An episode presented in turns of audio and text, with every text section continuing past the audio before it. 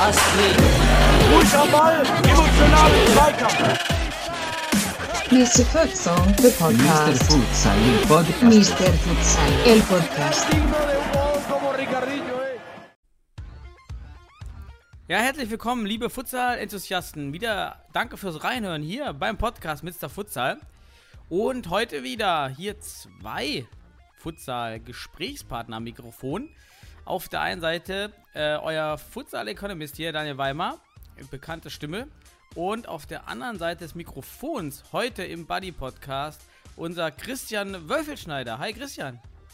Hi Daniel, freut mich dabei zu sein. Ja, wir haben ja schon ein bisschen verraten beim letzten Mal, dass, dass du der zweite Buddy wahrscheinlich bist mit Sebastian. Äh, ich hoffe, wir haben da nicht. Äh, bist du deiner, deiner Überraschung beraubt worden oder war okay? Alles entspannt. Ich, äh, ich meine, nur mit dem Namen Christian konnte ja wahrscheinlich eh noch keiner wirklich was anfangen und äh, ihr habt das Mysterium trotzdem noch hochgehalten, glaube ich. Okay, gut, dann, dann ist es jedenfalls jetzt raus. Der zweite Buddy. Christian, ja, erklär mal ganz kurz, wo du, wo du spielst und wo du herkommst, was du tust, für die, die jetzt noch nicht unseren äh, Podcast November mit dir gehört haben. Ja, also erstmal die Enttäuschung vielleicht jetzt bei manchen groß, dass der Christian hinter dem Namen steckt, aber ja, ich, ich will es kurz halten, weil es soll ja eher auch um allgemeine Themen gehen, anstatt jetzt um mich als Person oder mein Verein, die TSG 1846 Mainz-Bretzenheim. Bin dort äh, Trainer und Spieler und jetzt auch schon seit einigen Jahren im Futsal in Deutschland aktiv und genau, vertiefend. Du hast ja gesagt, wir hatten ja schon mal gemeinsam eine Einzelfolge gehabt zur Futsal Regionalliga Südwest. Da wird ja auch ein bisschen was beschrieben. Ich denke, der kann einfach da mal reinhören und sonst, wie gesagt, freue ich mich jetzt einfach drauf und bin mal gespannt, wie das Format heute mit uns beiden läuft. Ob wir in Sebastian direkt mal den Rang ablaufen hier. Also gut, du, du, redest auf jeden Fall nicht so lange wie Sebastian. Bei dir ist nicht so notwendig, dass wir die 15, Ah, 20 da will- Minuten, oder? Da würden meine Freunde was anderes sagen, Also. aber ich, ich sag mal so, ich weiß manchmal oder ich denke zumindest zu wissen, wann es manchmal auch Sinn macht, wenig zu sagen, aber ich kann leider, oder was heißt leider, auch sehr viel reden. Ja, du weißt ja, ne, das Konzept ist ja, gl- gleich kommt die Starthupe, dann, hat- dann habe ich meine 20 Minuten und dann kann ich mich zurücklehnen, dann bist du mit 20 Minuten dran. Also Hardcut, du kennst das. Ja, netto halt, ne? Also Ja. krieg, krieg, kriegen wir schon hin. Ich habe geguckt, beim ersten Podcast hier, ihr hattet 45 Minuten 27, also da müssen wir auf jeden Fall reduzieren. Also. Ja, da war noch, da war noch etwas extra Spielzeit dabei, so wie jetzt auch. Das ist ja so ein bisschen noch Vorgeplay, aufwärmen. Sebastian wollte ja schon Timeout, Flying, der hat ja alles wieder ausgeschöpft, um seine Redezeit zu erhöhen. Ja, woll- wollen wir nicht so lange rumdrehen, dann betätige ich jetzt mal die Starthupe und los geht's. Ja, sind wir natürlich, ich muss mir noch was für den Übergang einfallen lassen. Das ist dann so, jetzt geht's los, jetzt sind wir interessant. Das, okay. Äh, ja, aber die erste Sache ist ganz witzig. Äh, ich habe gerade noch, bevor ich, äh, als ich auf dich gewartet habe, Christian, da du etwas zu spät äh, zur Aufnahme gekommen bist. Hey, hey, Äh, hey, hey. Aber das hat mir, ähm, bin ich per Zufall äh, über die Schwerte-Crowd gestolpert. Holzpfosten Schwert an eine, eine Crowd fürs Trainingslager. Fand ich eine ganz interessante Sache. Und ich dachte, jetzt, da, da muss ich für, für, für den Innovationsteil gibt's, gibt's einen Bonus. Und äh, jetzt alle meine Jungs beim Fortuna natürlich weghören. Habe ich 10 Euro habe ich gespendet. Oh. Für, für, für Schwerte, fürs Trainingslager, für die, für die alte, für die alte geil. Liebe, in der ich da drei Monate Torwarttrainer war. Ich wollte Ähm, gerade sagen, du warst ja auch eine Zeit lang in Schwerte aktiv. Also so ganz äh, unpersönlich ist es ja dann auch nicht die Spende. Ja, absolut. Ich bin ja. Und als, als allgemeiner Futsal-Liebhaber darf man das, oder? Absolut. Also vor allem Schwerte, ich denke, unabhängig, äh, wer in welchem Verein in Deutschland aktiv ist, vor allem in der Anfangs- oder mittleren Jahren des Futsals in Deutschland war Schwerte einfach so eine der treibenden Kräfte. Und ich war damals im deutschen Meisterschaftsfinale gegen die Panthers auch in Schwerte. So die Stimmung, das Publikum generell, dafür ist ja Schwerte bekannt, ist schon einmalig. Und die Jungs haben es einfach verdient und den Mark Coke besser gesagt, und auch Nils, der ja leider nicht mehr aktiv ist. Mit den beiden habe ich ja damals auch in Brasilien gespielt bei der Studenten-WM und sind auch zwei überragende Typen und ähm, bin mit Nils auch ab und zu immer noch im Austausch. Ist einfach da gönne ich einfach dem Verein das auch, weil einfach von so vielen sympathischen Leuten der getragen wird, dass es ja dann auch so eine Crowd dann, aber auch eben für den Verein passend dann funktioniert. Also mega coole Sache und ähm, ja, vor allem, die sind auch fast, die sind am Ziel fast. Also nicht schlecht, ich glaube 77 Prozent erreicht, 1400 ja, cool. Euro fürs Trainingslager und cool. ähm, wahrscheinlich müssen die Jungs dann überlegen, äh, Malle und an, an, dem, an den, und an die Bar. Corona-Teste. ja, oder irgendwie Mecklenburg-Vorpommern Seenplatte oder so, dann ist es nicht so teuer, aber dann ja. hört sich nicht so spannend an. Ja, ja, jedenfalls habe ich das auch gemacht und äh, man konnte sich dann Prämien aussuchen. Den, den, den Schwertrucksack, den hatte ich noch von früher. Also habe ich das äh, My Müsli 10 Euro Gutschein äh, geholt. Wollte ich sowieso mal ausprobieren. Leider habe ich natürlich übersehen, dass man dann Mindestbestellwert 10 Euro hat. Und ja, gut. Natürlich kostet auch alles dann bei meinem Müsli. Entweder kostet es 9,90 Euro und ähm, oh, es gibt nicht um genau 10 Euro. Nee, anders, genau. Es gibt meistens so 7 Euro. Also du musst dann zwei bestellen. Oder 14 Euro direkt. Die, die Größen. Ja, und dann noch 3,90 Euro Versandkosten. Ja, also, nur zu My Müsli äh, in Mainz. Wir hatten ja einen Laden der ist mittlerweile wieder zu. Also scheint, glaube ich, teilweise okay. nicht so gut zu laufen. ja gut, ich habe jetzt auch, ich habe das, Eiskö das Eiskönigin-Set äh, noch für die Kinder geholt und Ach, damit Schwerte ihre ins Trainingslager fahren kann. Ich habe jetzt Müsli. Also alles gut. Ja, fand ich einfach nur eine, eine, ganz nette Sache, dass die Jungs das probieren. Aber warum nicht? Ja. Ähm, also, cool. Nee, also wie gesagt, wie ich eben auch schon gesagt, also echt tolle Idee. Und ich denke aber, muss man auch ehrlich sagen, sowas funktioniert halt auch bei Schwerte. Also ich glaube nicht, dass es ein Konzept ist, was für jeden Verein oder Futsalverein in Deutschland funktioniert, aber in Schwerte mit dem Support der Geschichte und einfach den. Bei Schwerte hat man echt bei den meisten Jungs einfach immer, sind oft korrekte Jungs und echt auch nochmal Grüße an Nils und Coke.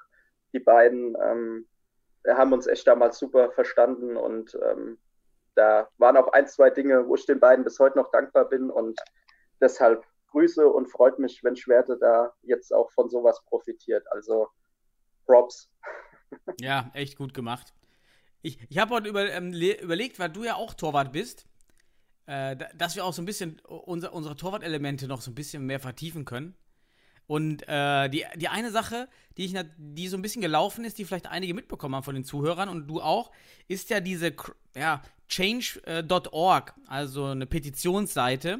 Mhm. Ähm, es geht da um die, um die, ja, wie soll man sagen, über das Aussetzen der neuen Regel, dass die Knieschoner und die Armschoner in, in der Trikot- und Hosenfarbe jeweils sein müssen für Futsal-Torhüter, was mit der neuen Saison gelten sollte. Und es gibt eben die Petition, ja, dagegen, denn, wie wir uns alle vorstellen können, wir kennen ja unsere Trikots. Hast du auch so bunte Trikots eher oder bist du dann eher so neutrale Farben? Oder bist du Paradiesvogel?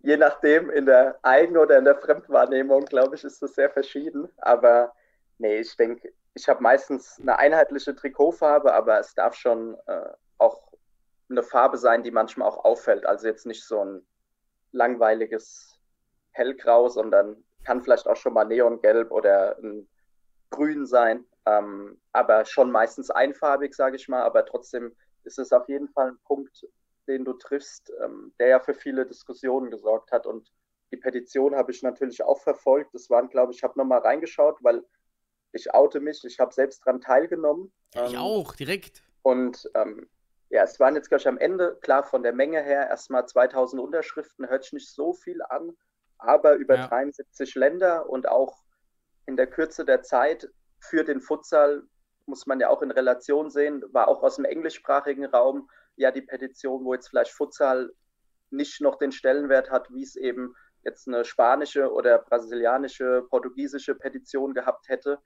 Ähm, trotzdem hat es ja schon viel Aufmerksamkeit erregt und denke ich, wird vor allem in den Ligen, wo nicht professionell Futsal gespielt wird, sehr, sehr spannend, weil in der Umsetzung ich da auch viele, ja, such mal jetzt hier, wie soll ich einen neongelben oder grünen Ellbogen ja. schon erfinden? Wie? Erzähl's mir bitte. Ja, vor allem, vor allem, wenn ja? du es nicht findest, das ist ja das, warum auch die Petitionen sich drehen. Das ist ja wirklich ein interessanter Ansatz oder ein kritischer Ansatz. Wenn du es nicht findest, diese Klamotten, dann kannst du ja nur nicht damit nicht spielen, also ohne Schoner spielen. Ja, ja. Ja, und das, das darf nicht passieren, dass man dann vom Spiel, was willst du auch machen mit dem Club? Du stehst dann auf dem Spielfeld in den ersten Spielen hast die Schoner nicht dabei, die, Neon, die neongelben Knieschoner, und dürftest theoretisch nicht spielen. Ja, dann spielst du natürlich trotzdem und machst die Dinge ab.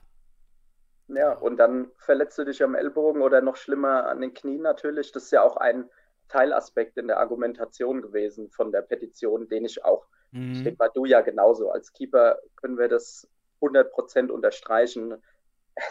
Ich meine, jeder von uns wahrscheinlich, wenn wir, wie die meisten in Deutschland, aus dem Fußball angefangen haben, am Anfang will man vielleicht noch einen Dicken markieren, denkt so, oh ja, die laufen hier alle mit Schonern rum, ich brauche das nicht. So, spätestens erste Mal. Kann ich Mal, bestätigen, du, war bei mir auch.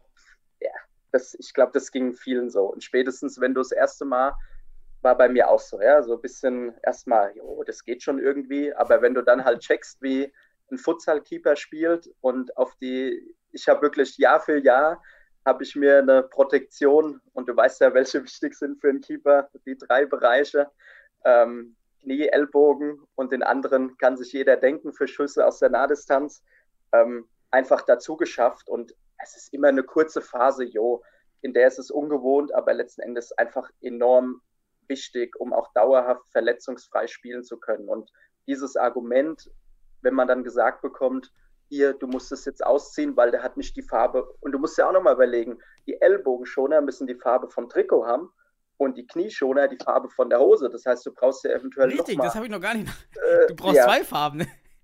Zwei Farben und dann, was machst du, wenn das Trikot weiß äh, oder grün-orange gestreift ist? Seltene Farbkombo, aber vielleicht hat es ja ein Verein in Zukunft. Bei der Bremen hat es ja auch mal gehabt. Ja, so, was machst du dann? Ziehst du dann mhm. Orangenen, einen Grünen an und ja, ich ja. hoffe einfach, dass es zumindest ja, man, kann ja einfach hoffen, dass, dass die Schiedsrichter das einfach, also dass die Schiedsrichter einfach nicht umsetzen, die Regel. Obwohl ich auch ja. schon bei anderen Regeln echt in der letzte Saison war das. Ähm, ich meine, du kennst ja wahrscheinlich auch die Hallen mit dem, mit dem Linern Tic-Tac-Toe, ja, also diese mhm. Dreifeld-Sporthalten mit 20 Feldern. Leider und so gut ich mache mir auch mal eine Markierung auf den 6-Meter-Punkt, einfach, dass man, wenn man die Seite wechselt, hat man ja das Problem, ich weiß nicht, ob du das kennst, wenn die Linien von, von irgendeinem dieser Felder sind nicht in der Mitte längs und mhm. dann wechselst du die Seiten, dann stehst, dann hast du so leicht links oder rechts Drall. Ja, ja. Und dann habe ich, ich mir weiß. eben auch angewöhnt, immer auf den Sechser oder vorne dann eben die Mitte so ein Tape zu machen. Ja, und das hat nie irgendeinen Schiedsrichter interessiert. Und einer kam dann bei uns im Niederrhein wirklich auf mich zu, meinte, ja, nee, das wäre verboten. Man dürfte keine Linienmarkierungen vornehmen. Und ähm, in, in dem Fall war es dann so, dass ich auch gesagt habe, ja, dass diese offizielle Regel gilt natürlich für eine Halle in, mit einem Futsalfeld, wo nur Futsallinien sind. Wir haben hier aber tausend nicht Futsalmarkierungen. Ja, absolut. Ich weiß, was du meinst. Aber ja, kann man natürlich drüber, drüber streiten. Ich meine, wo du es dann auch hingeklebt hättest am Ende.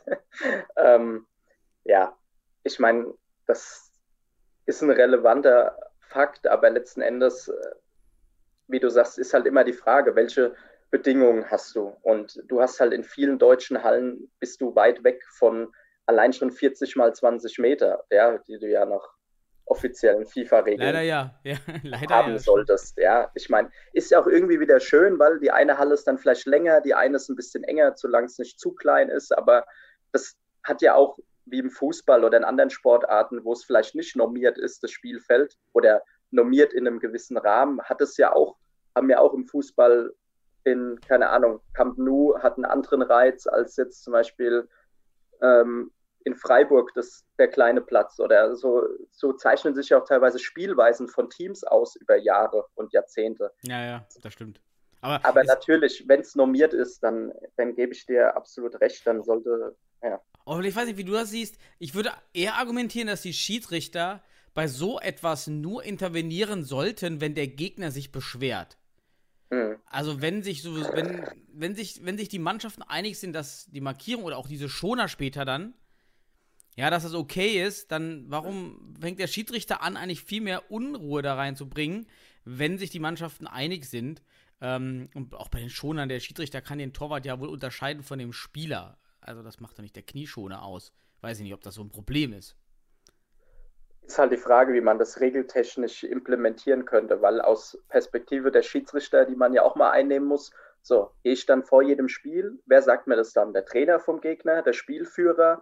So, wer sagt dann, die stören mich nicht? Vielleicht der gegnerische Keeper. Nach dem Aufwärmen wechselt er den Schoner nochmal die Farbe, dann stört es mich doch. Also da sehe ich schon auch irgendwie viel Spielraum. Ich finde einfach, es sollen einfach neutral gehaltene Farben sein, weiß oder schwarz. Und in meinen Mhm. Augen, es wird seit, seit dem Futsal existiert, wird so, spielen so die Keeper. Und ich hatte jetzt noch nicht den Eindruck, dass das so viele Spieler jetzt irritiert hätte. Ich kann es mir halt maximal vorstellen, vielleicht für die Schiedsrichter, dass manchmal bei kleinen Fouls im Sechs-Meter-Raum oder dass es dann einfacher vom Erkennen ist, wenn es wirklich die gleiche Farbe ist. So, müsste man mal Motivation sein, ne? Aber ja, müß, müssen wir mal einen Schiedsrichter fragen. Aber wie gesagt, in der Masse, ich sehe es einfach als nicht, nicht notwendig an, als Regeländerung. Und Ja, auch die, die Unkosten. Also wenn man jetzt mal die Kosten auch für die Umwelt da mal so, so ein bisschen die grüne Keule auch zu schwingen. Die Kosten Ja. dafür, dass jetzt alle theoretisch neue Schienbein, Scho- Knieschoner oder Armschoner holen müssten, nur damit in 1% der Fälle, wo das, wo diese Situation von Relevanz ist, dass der Knieschoner des Torwarts oder die Armschoner die Entscheidung im Strafraum erschwert des Schiedsrichters. Also das muss ja ganz selten vorkommen. ja, aber du bist Ökonom, kann ja auch wirtschaftliche Interessen dahinter stehen. Also Nee, Infanti ich- Infantino möchte das gerne. Ja, jawohl, der hat jetzt ja ein Verfahren wegen Amtsmissbrauch, also lass den mal bitte raus. Ach hier. so, ja, Ähm, Ja, aber nee, ich, dafür ist der Markt auch in meinen Augen zu klein, um da wirklich wirtschaftliche Interessen zu haben. Wer wirklich nochmal, ist jetzt mal einfach gespannt, was antwortet die FIFA auf den Brief? Gibt es überhaupt eine Antwort? Und ich denke, dann wird es ja auch nochmal einfach eine nähere Spezifizierung dann auch zu dem Sachverhalt geben. Und ich Ja. denke, der oder die wird auf jeden Fall nochmal spannend sein. Aber mir ist eine kurze Anekdote zum Thema Linien eingefallen. Unsere Regionalliga ist ja noch relativ jung und letztes Jahr oder letzte Saison hatten wir ein Spiel und dann waren da drei Schiedsrichter und die meinen dann, ja, guck mal, hier ungefähr 10 Meter ist ungefähr da, dann die 5 Meter Markierung von der Ecke, guckt mal an der Linie und dann stand ich auch da, hab mir gedacht so, äh, ist jetzt gerade nicht euer Ernst, ja, ihr wollt jetzt nicht, dass wir hier nicht abkleben oder so, ne? also so kann es manchmal auch im deutschen Futsal noch gehen und ich glaube, da ist jetzt auch wenn unsere Regionalliga noch jung ist, aber ich denke, da könntest du genauso 100 Anekdoten schwingen, was dir in der Habt ihr schon Jahre- Futsal bei euch? Gibt, gibt's schon Futsal? Äh, Futsal de Salsa oder was? Das mit den äh, Tacos? WDR. Oder, Richtig. äh, das ist doch Futsal, oder? Der kleine Junge ist Fußball in der Halle, oder wie war das? Ja, ein Halbwart meinte mal zu mir, das ist doch das, wo man auf dem Boden kriecht. Er meinte Krebsfußball. er dachte, Futsal Ja, wäre Krebsfußball. War auch Ich nicht glaube, schlecht. über die Jahre haben wir schon die witzigsten Anekdoten oder äh, Vergleiche dazu gehört. Aber ja, auch wir im Südwesten, sei angemerkt, spielen diesen Futsal und ähm, Okay. vielleicht sogar manchmal gar nicht so schlecht, wie der ein oder andere es auf dem Schirm hat. das, Aber Ta- das Tal der Ahnungslosen des Futsals. nee, Ja. Wir, äh, wie heißt es im, im Zeugnis? Er war stets bemüht. Also wir im Südwesten sind stets bemüht. Ja, ihr seid ja wenigstens da, ne? Jetzt, oh, meine Zeit ist gleich rum. Ich muss, ich muss Gas geben. oh. ähm, ein Thema, was ich auch noch, wa, wa- was ich mal mit dir klären wollte, und zwar die Situation, du gehst raus, der Ball kommt über, über also die Flügel, über, über die Ala-Position irgendwie und dann bist du vielleicht in der Entscheidung, ob du, du musst den Ball wegspielen mit dem Fuß und dann ist ja die, die Möglichkeit, spielst du ins Seiten aus oder ähm, zur Ecke. Und im Fußball kenne ich das ja auch so, dass man dann sagt, ja, auf jeden Fall ähm, klär den Ball in Seiten aus und nicht zur Ecke. Siehst du das im Futsal anders? Würdest du anders machen? Boah, mega interessante Frage. Müsste ich auch echt drüber nachdenken länger. Ähm, aber ich versuche trotzdem die Zeit nicht zu. Ich habe ein Argument, auszudehnen. ich habe ein Argument, warum man äh, lieber ins Aus, in, in, in, also lieber ins Seiten aus oder ins Tor. Also ins Tor aus ausschießt. zur. Lieber zur Ecke als Einkick. Ja, hau mal raus, dann antworte ich mal darauf. Bis dahin weiß ich was. Ja, du hast ja die, die Varianten, die du spielen kannst mit Einkick aus, aus einer Situation gerade so fünf Meter von der Grundlinie weg, sind viel varianten- und facettenreicher als die, die Ecke. Und im Fußball ist der Unterschied ja daher, dass der Einwurf mit der Hand ausgeführt wird. Mhm. Da aber im Futsal die Ecke und der Einkick nahezu identisch sind mit was du machen kannst. Du kannst zwar keinen hohen Ball spielen mit dem Einkick, Ähm, also nicht, oder? Warte mal, wenn es mir ja selbst wird. Kannst du hochspielen? Klar. Ja, klar, kannst auch hochspielen, ne? Äh, die meisten Ja. machen es nur einfach beim Einkick nicht. Du machst ja eher die flachen Varianten. Aber du hast also, du hast dieselben Gibt sogar Möglichkeiten. eine, eine richtig coole Einkick-Variante mit, äh, habe ich auch mal in, in Eindhoven, ich glaube sogar einmal bei der DM von einem Team gesehen. Der erste chippt den Ball an, der zweite köpft den Ball zum Keeper zurück und in der Zwischenzeit läuft einer tief und der Keeper macht direkt einen langen Abwurf auf den Spieler. Ähm, habe ich mal bei Futsal Hamburg gesehen. Ähm, Okay. Das ist eigentlich eine ganz, ist so ein bisschen auch eine lustige Variante, aber wenn sie, wie bei jeder Variante, gut angewandt wird, funktioniert die sogar. Mhm. Klingt zwar ein äh, bisschen nach Shaolin Soccer, aber ja, richtig, habe ich beim ersten Mal auch gedacht, aber als es zweimal funktioniert hat im Turnierverlauf, das war in Eindhoven bei dem internationalen Turnier, ähm, ja, also so viel zum Anlupfen, ne, dass das Okay, möglich geht. ist, Herr Weimar. Ja, Also du hast dann Theorie, also so habe ich mir so überlegt, du hast dann ja eine Dimension mehr. Du kannst äh, nach links, nach rechts, hoch und geradeaus spielen. Bei der Ecke hast du einfach viel weniger Dimensionen, die du machen kannst. Mhm. Und da du beides mit dem Fuß spielst, würde ich jetzt fast sagen, lieber ins, äh, in, zur Ecke als zum Einkick. ja, also ich finde es halt echt eine Frage, wo auch der Einkick stattfindet. So, also Mhm. ich, ich finde, es hat verschiedene Dimensionen, wie du ja auch, also nicht Dimensionen räumlich gesehen, sondern auch A, statistisch auch mal, wie viele Tore fallen wirklich dann über Einkicks, wie viel über Eckkicks.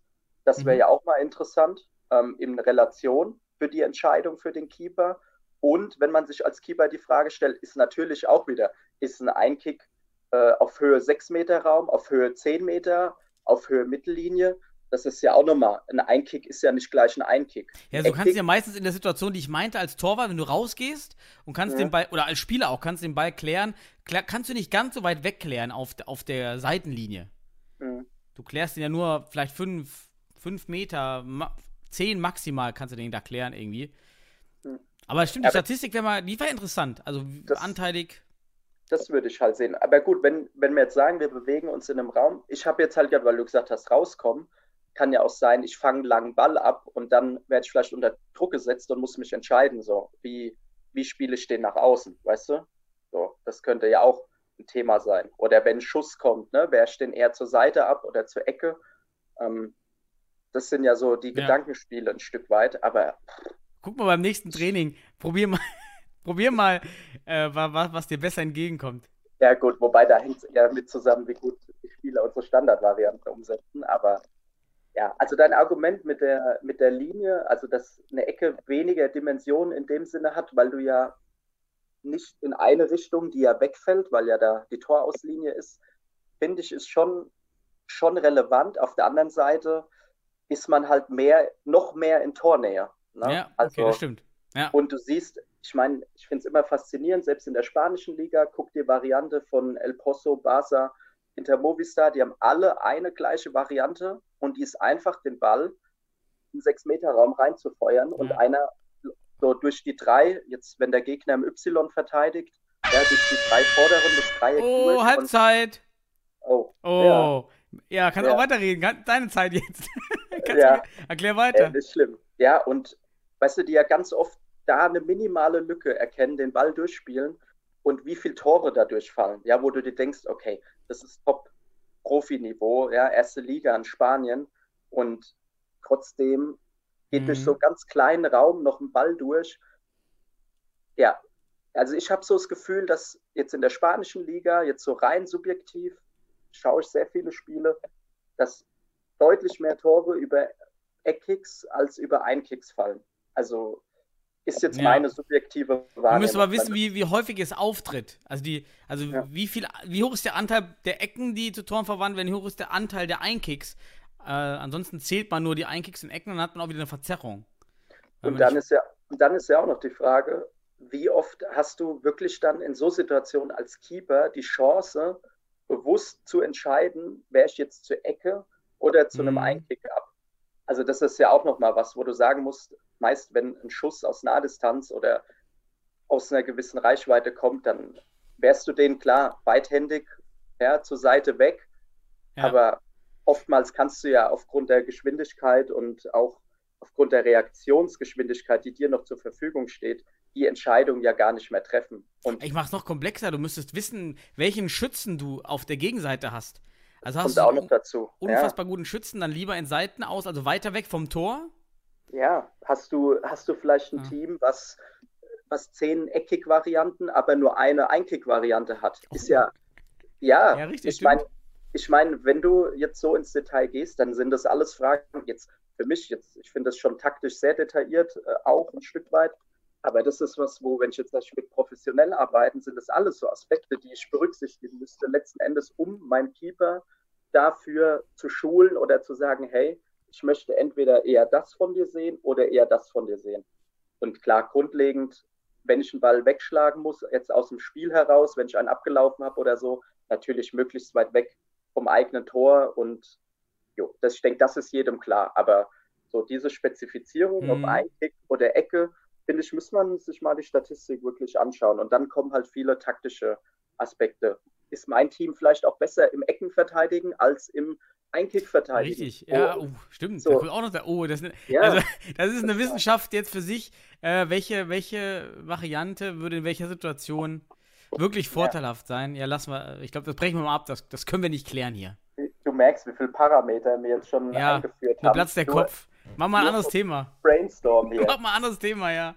Ja, vor allem hier die, die ganzen, ganzen Keeper-Themen hier. Äh, das, das will ja schon gar keiner mehr anhören hier. Ähm, Klar, dafür gibt es immer so wenig. Es gibt ja auch kaum Ja. Bücher, es gibt nie, kaum Stimmt. Input für Keeper. Viel, noch viel weniger als für Stimmt. Spieler. stimmt. Ich habe mir auch mal ein Buch äh, vom Dusan Matic geholt, der jetzt äh, Torwarttrainer in Finnland ist.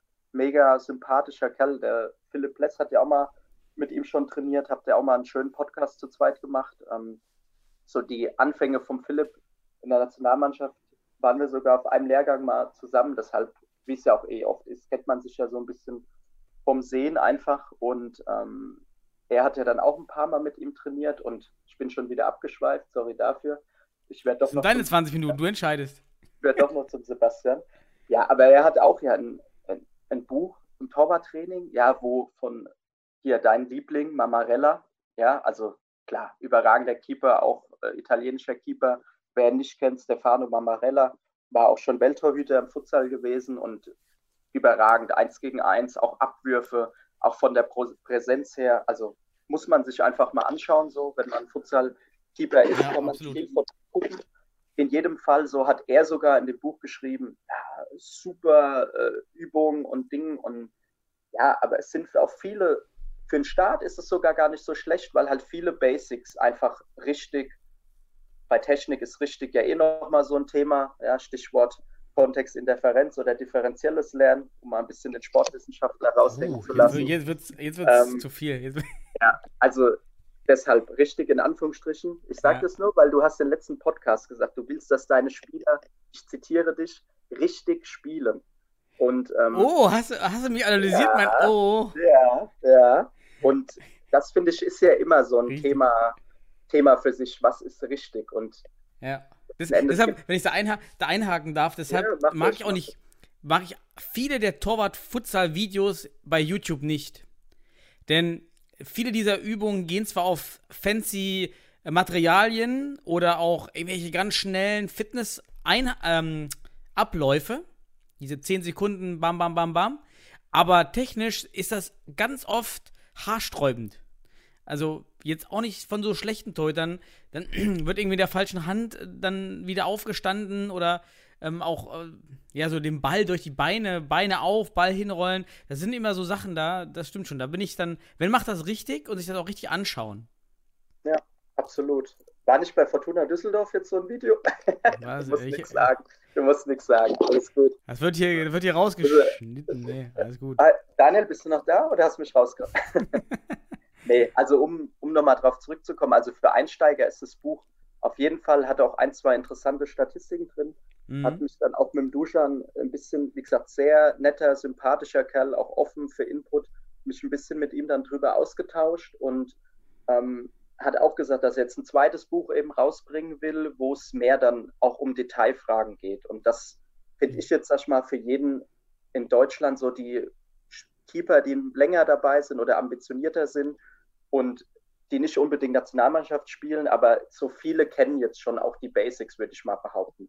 Ja, so in so die Top 20, sage ich mal, so in Deutschland vielleicht, würde ich mich jetzt mal aus dem Fenster lehnen.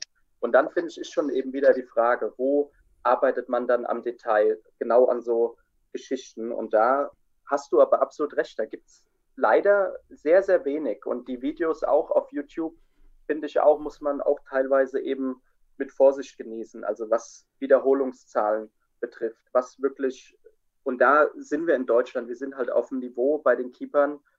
Wir haben ein gutes Niveau im Vergleich, finde ich, zu, also ich finde, der Abstand bei den Keepern zu Top-Keepern ist geringer als von Feldspielern in der Breite zu internationalen Top-Feldspielern. Mhm, ja, ja. ähm, finde ich, dass wir echt im Keeper-Bereich, jetzt wirklich nicht, weil ich selbst Keeper bin, sondern auch wenn man wirklich, Philipp macht echt seine Sache mittlerweile richtig, richtig gut und auch international. Ja, nur mal ähm, Georgien anschauen. Also, ja, ähm, super. Also er setzt sich ja auch damit auseinander, hat mit, hatten, hattest du es ja auch mit ihm im Podcast drüber.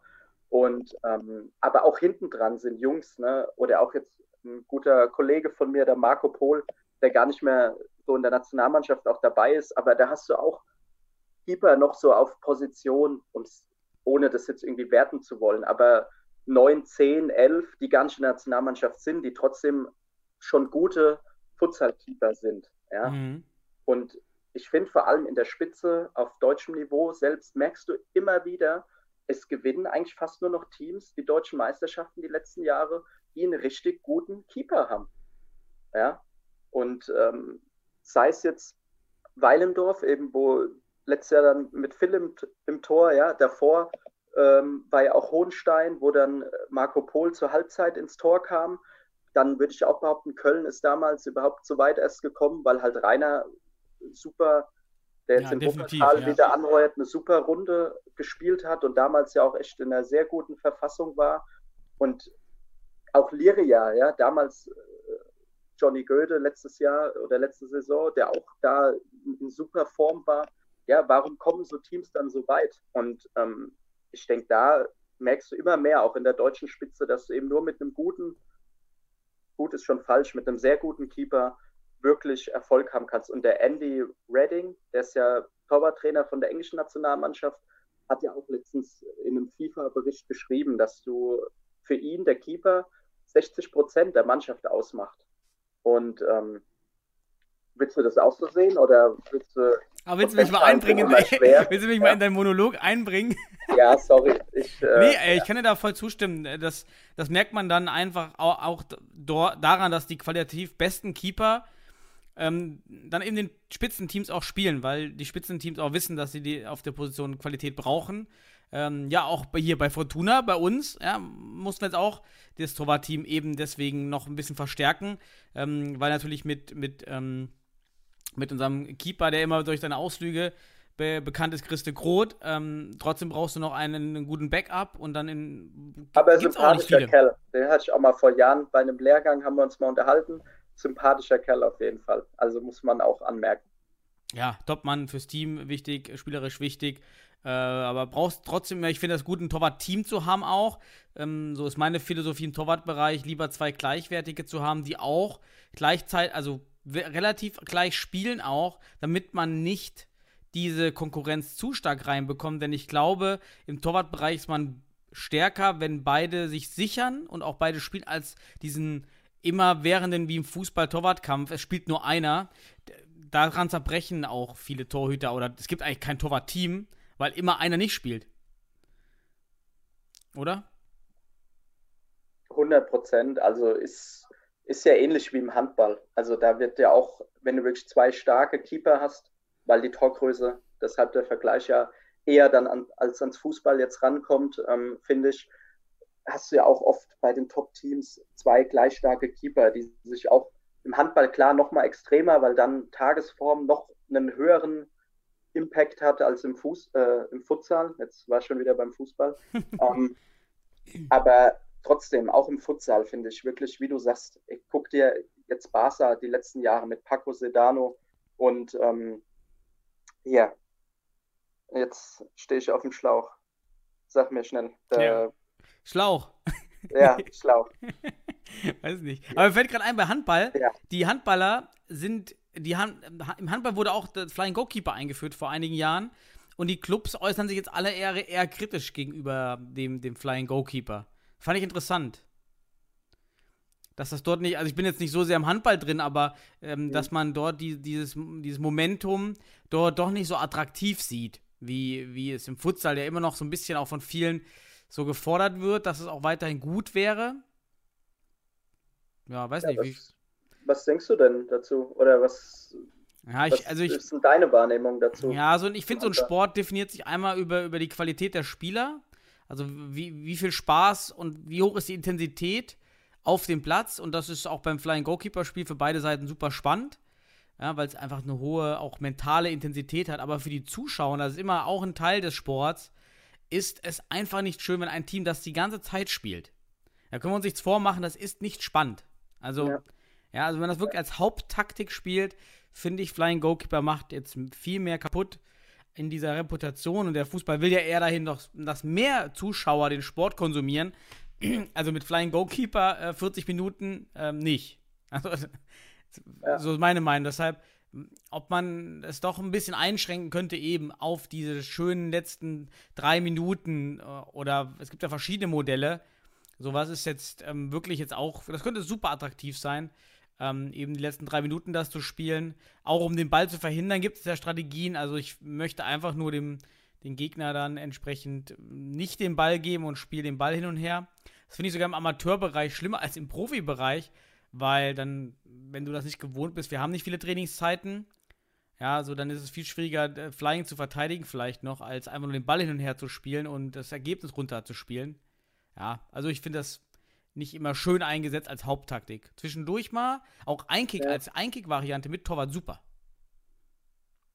Also, ja, das ist auch ein Thema, was so ein bisschen sogar auch, wenn wir nicht so viel Torwart-Thema, aber ihr könnt gern bei Torwart-Themen bleiben, sogar auch auf dem Zettel hatte, weil ihr am letzten Podcast da auch ein Stück weit drüber gesprochen hattet, wann der Flying einzusetzen ist. Ähm, oder Sebastian ja auch die vier Minuten erwähnt hatte und man ja als Trainer, und da stimme ich ihm auch absolut zu, oft geneigt ist eher, ah, ich warte, ich warte, ich warte, und dann ist es aber oft schon zu spät. Hm. Und ähm, übrigens, mir ist gerade eingefallen, Ju- Juanjo oder Juanjo heißt der, der andere spanische Keeper bei Barca, die über Jahre lang ja auch ein Top-Torwart-Duo waren. Und dieses Jahr haben sie ja Didac dann geholt gehabt, der aber nicht so gut war. Deshalb holen sie jetzt von Industria Santa Coloma den äh, Torwart. Ähm, und glaube ich, haben sie auch wieder, also man sieht, um es abzukürzen, in den Top-Teams geht es einfach darum, zwei gleich starke Keeper zu haben. Und Hm. zum Flying-Spiel zurück. Ähm, ja, es, ist, es gab ja wirklich schon Auswüchse, wo es viel Kritik gab über den Flying, ähm, auch ob man ihn begrenzen soll, ob man ihn nicht begrenzen soll. Ich finde, geht auch in den Aspekt Spielphilosophie mit rein. Auch was ist so das eigene Risiko, wie risikoreich erachte ich ihn. Du hast ja gesehen, du hast, das war eigentlich, wo ich auch dran anknüpfen wollte. Du hast ja das letzte Mal erwähnt hier, ähm, manche Teams haben Erfolg und hören dann aber wieder damit auf. Und ich finde, ein schönes Gegenbeispiel war Hohenstein-Ernsthal im Deutschen Meisterschaftsfinale gegen Köln damals. Die haben dann bei Gleichstand drei Minuten vor Ende, meine ich, hatten vorher, glaube ich, zwei oder drei Tore durch Flying erzielt und haben den dann nochmal ausgepackt. Ne? Und haben dann das Risiko, sag ich mal, das sieht man ja auch manchmal, okay, ich will kein sechs Meter schießen, weil das ist wirklich nur noch Glück. Aber die haben dann aus dem Spiel raus auch den Flying dann gespielt, weil sie gemerkt haben, hey, wir hatten schon dreimal damit Erfolg, warum nicht ein viertes Mal? Und ähm, das ist halt echt immer so eine Einschätzungsfrage. Aber ich denke, wir sind uns alle einig, wenn eine Mannschaft das spielt, um den Ball zu halten oder nur die Zeit runterlaufen zu lassen, das tötet ja jegliche Ja. Idee, die eigentlich hinter dem Sport steckt. Aber um vielleicht noch einen letzten Satz äh, reinzu. Also noch vier Minuten für deinen letzten Satz. Ja. ähm, so ein situatives Flying Goalkeeper Spiel bin ich auch ein Riesenfreund davon. Also Higita gibt ja auch einen englischsprachigen ähm, Podcast-Folge von ihm. Ich weiß gerade nicht das Portal, muss man, glaube ich, mal suchen. Äh, äh, The World of Futsal von Keith Tozer. Kann ich übrigens Ja, empfehlen, alle, die zuhören. Ja, perfekt. The World of Futsal, Keith Tozer, richtig gut. Aktuell so ein paar komische Folgen, aber vor ein, zwei Jahren äh, unglaublich bekannte Leute, manchmal ein bisschen schwer verständlich, ähm, aber ähm, richtig gut. Auch die, gerade die Folge mit Higita ist äh, echt interessant auch. Ja, top. Also, danke.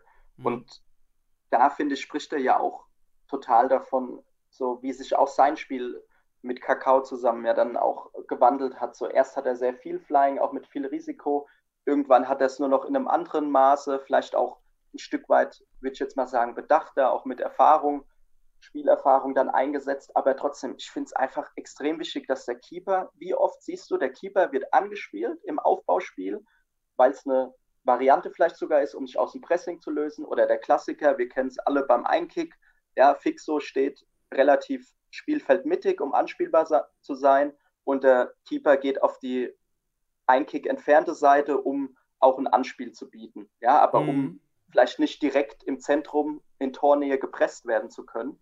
Und ich denke, das ist ja eine gängige Variante, die auch viele Teams so spielen, wenn sie im, bei einem Einkick in der eigenen Hälfte gepresst werden. Aber da beobachte mal, wie viele Keeper werden angespielt, haben dann mega viel Platz vor sich, teilweise nur 10 Meter zu dribbeln, um in der gegnerischen Hälfte zu sein, auch ohne jetzt einen riesigen Gegnerdruck zu haben. Und trotzdem stoppen die den Ball tot, warten teilweise sogar, bis sie angelaufen werden und spielen dann einen langen Ball ins Aus. Und da sage ich, oder ist halt meine Mhm, interessant, ja. Philosophie oder auch mein Ansatz selbst als Keeper. Klar, ist immer ein Risiko dabei, aber Futsal ist auch ein Risikosport in der Hinsicht. Ja. Wenn ich Entscheidungen treffe, ist in jeder Entscheidung birgt ein Risiko. Dann wirklich zu sagen, hey, brauche ich natürlich ja, den entsprechenden Keeper dafür, aber wirklich auch zu trauen, mal anzudribbeln, vielleicht mal den Raum auszunutzen und darüber situativ eine Überzahlsituation zu schaffen. Aber das braucht halt extrem viel Spielerfahrung und Spielintelligenz auch vom Keeper. Und da finde ich Higita so ein super tolles Beispiel, auch wie er über die Jahre sein Spiel Mhm. angepasst hat. Also für alle Keeper, die so an ihrem eigenen Flying-Spiel interessiert sind, so kann man sich da von Higita echt viel, viel abschauen und auch wirklich mal über die Jahre beobachten. Ja, vor allem auch nicht, ähm, be beobachte ich dann auch zu oft, dass, wenn ich weiß, der Fuß ist meine Schwäche, dann, dann muss der trainiert werden. Dann, dann muss ich da eben im Training mehr auf, auf den Fuß setzen und bei, bei, den, bei den Spielerübungen einfach mitmachen, um sicherer zu werden. Ähm, dann ist vielleicht nicht so wichtig, dass ich meine Technik marginal verbessere noch, sondern dann habe ich ein Riesendefizit, was ich hier ausmerzen muss und das dann halt mit dem Fuß spielen. Da bin ich ganz bei dir. Also ich muss das verarbeiten können, dann geht's, dann geht das relativ schnell, ja.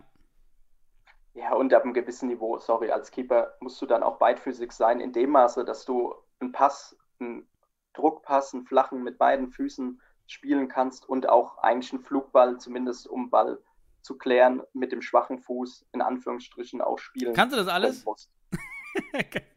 Kannst du alles selber? Müssen, müssen meine Mitspieler beurteilen. Nee, Ach so. also früher konnte ich es gar nicht, aber ich habe dann schon auch viel daran trainiert, weil, also Passspiel, ja, ähm, finde ich, ist auch im Spielaufbau, ohne jetzt ja, zu viel verraten zu wollen. Nein, Quatsch, aber ist ja auch für jeden Keeper, ist doch auch, wenn du, oder auch für Spieler, das geht doch weg vom Keeper, ja, so individual. Oh, und vorbei. Spiel aus. Ah. Podcast aus. Oh Christian, nein. Du, hast, nein. du hast dich verquatscht. Ja, ja ich habe halt keine Uhr, die mitläuft hier. Ja, siehst du? Dann, dann, dann direkt fürs nächste Mal lernen. Lerneffekte hier, die du Ja. angesprochen hast. Lerneffekte, äh, direkt die Uhr mitlaufen lassen. Ja, ich versuche draus zu lernen. Ja. Aber ja, es, waren, es sind auch coole Themen. Ähm, wir können, also, wir können ja da, die Uhr ist schon wichtig, weil wir könnten über das Thema, glaube ich, zwei Stunden reden. Da müssen wir uns aufheben. Ja, definitiv. Also von Und wir haben ja daher. manche Themen hier, wie schon vorher gedacht, man braucht gar keinen großen Zettel, man kommt eh von einem ins Ja, andere. natürlich. Das, äh, mal Flying Goalkeeper und Torwartspiel, dann, dann, dann da rasten wir beide ja auch aus. Von daher, dann, dann eskaliert das natürlich hier auch. Aber ich hoffe, dann alle Zuhörer haben sich die Portion Torwart-Input auch wieder äh, gut äh, aufgenommen, denke ich mal. Ja, von daher ähm, war das ja alles gut. Ich habe auch am Anfang vergessen übrigens, ich habe im letzten Podcast mit, mit, war das mit Sebastian, ja, ähm, nochmal den kleinen Jungen, Stefan Klein, Dominik Jung, äh, aufgefordert, wieder einen Podcast zu liefern. Und tatsächlich abends äh, am selben Tag, am Sonntag, haben die beiden einfach geliefert. Fand ich richtig stark. Äh, einfach Zufall, dass die beiden echt genau an diesem Tag auch die Folge geliefert haben. Finde ich wieder klasse, dass die beiden zurück sind, denn äh, je mehr Input äh, es dort gibt, äh, umso besser für uns alle und mir macht es ja auch mal selber Spaß zuzuhören, wenn man sich immer nur selber aufnimmt und den Podcast ja schon kennt, hat man keine Überraschung mehr. Es gibt Stimmen, die sagen, es wäre jetzt vielleicht kein Zufall da nicht. Ach so, ja, okay. Aber das wusste ich nicht. X-Faktor. Aber weißt, weißt du, was das, das Schlimmste ist? Ähm, Sebastian wird uns jetzt, glaube ich, ganz schön gänge. Wir haben seinen Ball mit dem Verbandsfutsal jetzt gar nicht aufgenommen. Ne? Siehst du mal, wie wir uns hier vergraben so. haben in den Fußball, Futsal, Torwart-Themen. Ja. ja. Einfach ignoriert den Sebastian, ja. Damit muss er leben. Wird einfach weg, einfach wegignoriert. Einfach. Kann ja auf die Solomon, soll auf die Salomon-Inseln gehen und dort in der, in der ersten Futsalhalle spielen. Ja, mega. Ey, die Geschichte wirklich. FIFA-Seite, lese die mal durch. Geile Story. Also, das wäre auch wieder ein Thema für den ganzen Podcast. Die aber, erste ja. aber ich finde es spannend, dass Indonesien die Halle finanziert hat. Ähm, die, äh, Indonesien äh, hat ja einige Infrastrukturprojekte da in dieser Region. Ja, sonst kann sich das kleine Land echt nicht so eine. Das ist auch so eine Multifunktionshalle, Multifunktionshalle ja, genau. für sieben Millionen. Also, das ist nicht nur eine reine Futsalhalle, da gibt es wohl noch mehrere Hallen, auch mehrere Sportarten natürlich. Aber ähm, schon stark für so ein Land mit einer Größe von, wie groß, keine Ahnung, müsste ich mal nachgucken, aber vielleicht. 230. Ja, so groß wie, wie Gütersloh, wie Bielefeld oder so. Ähm, da gibt es dann auch nicht so viele Hallen. In Jena, so groß wie Jena und Jena haben wir gehört vom Dominik, gibt es auch nur drei Hallen. Dann ist das ja ungefähr, dann ist das ungefähr gleich. Ja, passt dann. Ja. Passt dann ungefähr. 800.000 ja. Einwohner. Ich hab's. Äh, wie viel? 800.000. Oh, da haben wir uns ein bisschen, mal nachgeschaut. Da haben, bisschen, da haben wir uns ein bisschen geirrt, okay, ja. ja Aber die sind auch verteilt also, über 20 Inseln dann wahrscheinlich. Richtig, ist jetzt die ja. Frage, wie viele auf der Hauptinsel sind. Aber nun gut, wie gesagt, wie du ja auch schon gesagt hast, man merkt, wie viel Detaildinge, vor allem im äh, Torspielerspiel, wir dann letzten Endes reinkommen. Und ich finde, das war eigentlich immer noch an der Oberfläche, an der wir gerade waren, ähm, teilweise. Sehr. Ähm, aber ich verschone jetzt weiterhin mit meiner Stimme. Ach, ach so. Ja, ich, ich, ich mute dich einfach. Nee, Christian, äh, ich danke dir äh, und den Zuhörern für so lange dranbleiben in, in tiefsten Futsal-Torhüter-Diskussionen und hoffe, dass das Buddy Podcast 2x20 netto wieder gut ankam. Wie gesagt, schickt uns mal euer Feedback ähm, an mr.futsal.gmx.de oder Instagram und Facebook kommentieren. Äh, ist mal gut, das Format ein bisschen weiterzuentwickeln. Eher technische, Form technische Themen oder organisatorische Themen einfach nur über News sprechen, so das ist ja auch interessant. Das können wir ja auch ein bisschen steuern, über was wir dann sprechen. Heute war es halt ziemlich technisch, fand ich gut. Ja, dann machst du heute noch, machst du noch ein paar Flying-Übungen? Heute nicht mehr. In Gedanken, Gedankenspiele. Okay. Eine Grätsch noch den, noch, noch einen Grätschritt ja. den. Das kann man nochmal machen abends. Das geht immer vom, habe ich immer vom Schlafen gehen, dann habe ich noch gemacht, zu meiner aktiven Zeit. Nochmal abends nochmal 20 Mal links den, 20 Mal rechts den, den, den Spagatschritt. Ja, das mache ich wirklich auch regelmäßig. Also, oder regelmäßig den Training sowieso klar. Ähm, aber auch da nochmal Werbung zu machen für den Podcast mit Philipp. Er sagt es ja auch. Ähm, du musst einfach, um diese Flexibilität, Beweglichkeit zu behalten, natürlich auch was dafür tun, weil letzten Endes ja auch wieder Verletzungsprävention sind im Spiel hochdynamische Bewegungen und wenn ich einen höheren Bewegungsradius habe, dann ist die Wahrscheinlichkeit einer Verletzung natürlich auch geringer, wenn ein externer, eine externe Kraft eintrifft mit dem Ball oder dem Schuss. Ähm, ja, egal, geht schon wieder, passt schon wieder ins nächste Thema hier. Äh, jetzt, äh, Nachspielzeit. So, ja. jetzt gehen wir ins Bett. So. Ja. Ciao, Christian, sag ich mal. Jo, Ciao, an alle Zuhörer auch. Ciao. Ciao.